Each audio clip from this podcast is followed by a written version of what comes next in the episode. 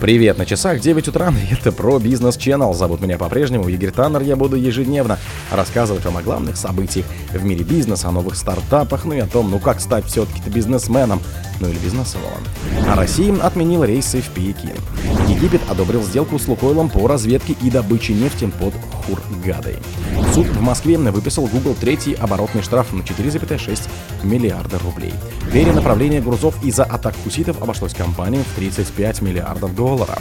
Бриджстоун продала шинный завод в Ульяновске. Главный Дебирс заявил о невозможности отключить алмаз из России на таможне.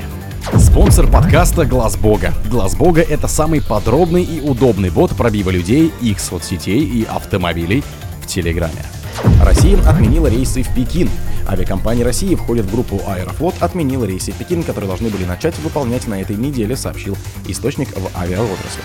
Об этом также сообщил собеседник ТАСС. По их словам, перевозчик вынужден был отменить полеты из Красноярска, Владивостока и Иркутска, так как не успел заключить необходимые договоры и полностью выполнить требования китайской стороны. Как свидетельствует сайт России, отменены рейсы в пекинский аэропорт Досин из Красноярска и Иркутска на 21 декабря, из Владивостока на 22 декабря.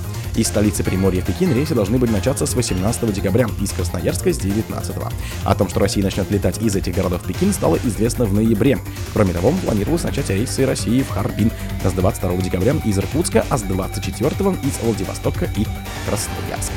Египет одобрил сделку с Лукойлом по разведке и добыче нефти под Хургадой. Палата представителей парламента Египта одобрила соглашение между Egyptian General Petroleum Corporation и Лукойлом Overseas Egypt о разведке нефтяного месторождения Аль-Малаха в Восточной пустыне, сообщает Аль-Арабия.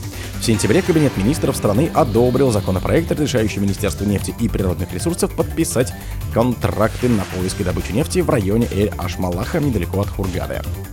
Как пишет портал Атака, по данным Миннефти, Лукойл собирается инвестировать 73 миллиона долларов в разработку и добычу нефти. Компания участвует в проекте с 2002 года. С Миннефти было заключено концессионное соглашение на разработку месторождения, рассчитанное на 25 лет, без возможности продления. Компания хотела заключить новый контракт на 5 лет с возможностью внесения изменений, чтобы продлить свое участие в проекте. Суд в Москве выписал Google третий оборотный штраф на 4,6 миллиарда рублей.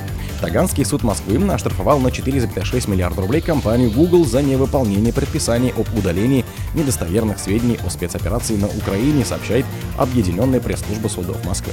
Компания Google признали виновной в совершении административного правонарушения, предусмотренного частью 5 статьи 1341 КОАП РФ «Повторное неудаление информации» и назначили ей наказание в виде административного штрафа в размере 4 миллиарда 611 миллионов 738 тысяч рублей. Поводом для возбуждения дела стали несколько видеороликов на YouTube с информацией о потерях армии России в ходе спецоперации, о жертвах среди мирного населения и планах по применению ядерного оружия. Кроме того, в представленных материалах российские регуляторы увидели пропаганду нетрадиционных сексуальных отношений и экстремистские материалы. Роскомнадзор направил компании повторное уведомление о необходимости удалить эти видеоматериалы, Однако никаких действий компания не предприняла.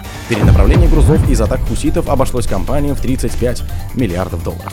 Из-за необходимости изменять маршрут судов, которые раньше проходили по Красному морю, грузоперевозчики потеряли около 35 миллиардов долларов, сообщил телеканал CNBC со ссылкой на руководителей компании.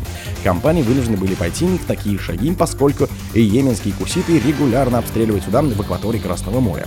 Старший вице-президент международной транспортно-логистической компании Пауло Монтроне сообщил, что на данный момент 57 контейнеровозов ходят по длинному пути вокруг Африки, а не напрямую через Красное море и Суэцкий канал. По его словам, общая вместимость этих судов составляет 700 тысяч контейнеров. Старший консультант британской логистической компании MGS Антонелла Теодор отметила, что общий объем перенаправленных грузов составляет около 35 миллиардов долларов. Бриджстоун продала шинный завод в Ульяновске. Группа S8 Capital Армена Саркисяна, которая в мае приобрела шинный завод немецкой компании Continental в Калуге и предприятие российского холдинга Кардиант в Ярославле и Омске купила третий крупный актив – завод японского производителя Bridgestone в Ульяновске. Об этом говорится в сообщении Бриджстоуна. Сделка получила все необходимые одобрения регулирующих органов. Соглашение включает завод по производству шин в Ульяновске и офис продаж и маркетинга в Москве. В рамках сделки около 100 тысяч сотрудников перейдут покупателю, уточнили в пресс-службе. Влияние сделки S8 Capital на консолидированный прогноз на 2023 год будет незначительным, добавили в компании. Глава Дебирса заявил о невозможности отличить алмаз из России на таможне. Точная система отслеживания произведенных в России алмазов не ясна, а отличить российский бриллиант от нероссийского на таможне практически невозможно. Об этом в интервью Financial Times заявила глава крупнейшей по стоимости в мире алмаздобывающей компании De Эль Кук. При всем желании среднестатистический таможенный агент не сможет, взглянув на один бриллиант и другой, сказать «это российский, а этот нет», отметил Кук, комментируя санкции западных стран в отношении алмазов из России. Дебирс – международная компания, которая занимается добычей, обработкой и продажей природных алмазов. Основана в 1888 году на территории нынешней ЮАР. На сегодняшний день является подразделением компании Anglo American.